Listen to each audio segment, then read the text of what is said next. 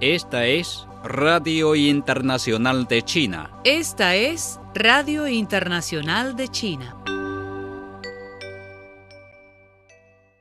China fortalecerá la cooperación internacional en la exploración espacial para crear un futuro más brillante para la humanidad, dijo este sábado Xu Hongliang, portavoz de la Administración Nacional del Espacio de China. China está llevando a cabo una cooperación fructífera con la comunidad internacional en el marco de la actual misión de exploración de Marte, sostuvo Xu en una conferencia de prensa celebrada en Beijing.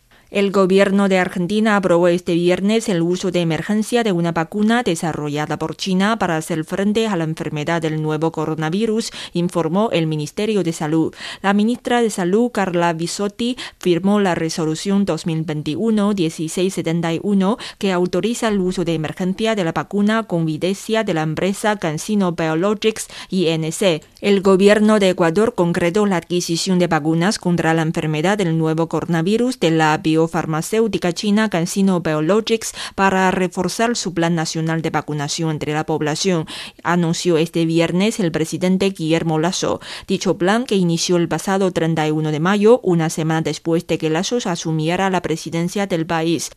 El Industrial and Commercial Bank of China Limited ICBC, uno de los mayores bancos comerciales a nivel mundial, amplió su presencia en América Latina al inaugurar este viernes su operación en Panamá. En la región, el ICBC también tiene sucursales en México, Argentina, Brasil y Perú.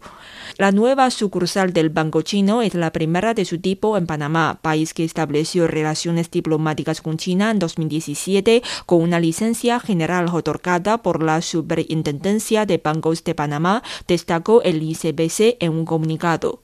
Los organizadores de los Juegos Olímpicos de Tokio empezarán a vacunar a árbitros, personal de medios de comunicación y voluntarios que tendrán estrecho contacto con atletas durante los Juegos, dijo este viernes la jefa de los Juegos Olímpicos, Seiko Hashimoto.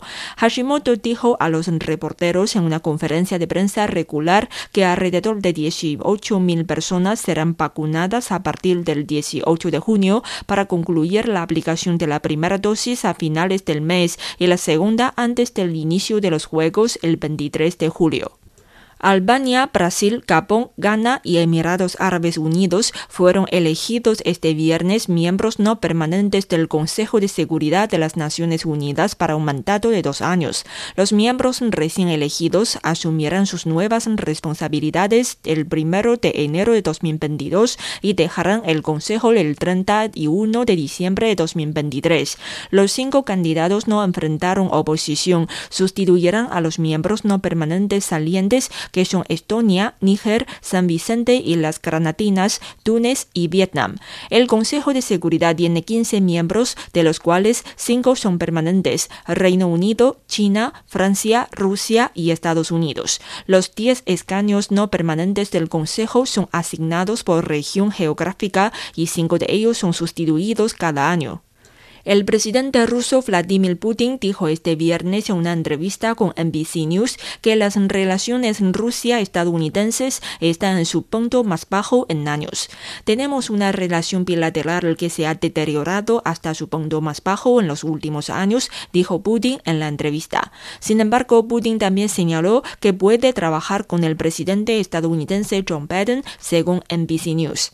El máximo líder de la República Popular Democrática de Corea, RPDC, Kim Jong-un, presidió este viernes una reunión militar para discutir sobre cómo potenciar la capacidad combativa de las Fuerzas Armadas, informó este sábado la agencia de noticias oficial del país, KCNA. Kim, secretario general del Partido de los Trabajadores de Corea y presidente de Asuntos Estatales de la RPDC, presidió la segunda reunión ampliada de la octava Comisión Militar Central CMC del partido, a la que asistieron miembros de la CMC, comandantes de los servicios y jefes del Cuerpo del Ejército Popular de Corea y otros integrantes de los departamentos pertinentes.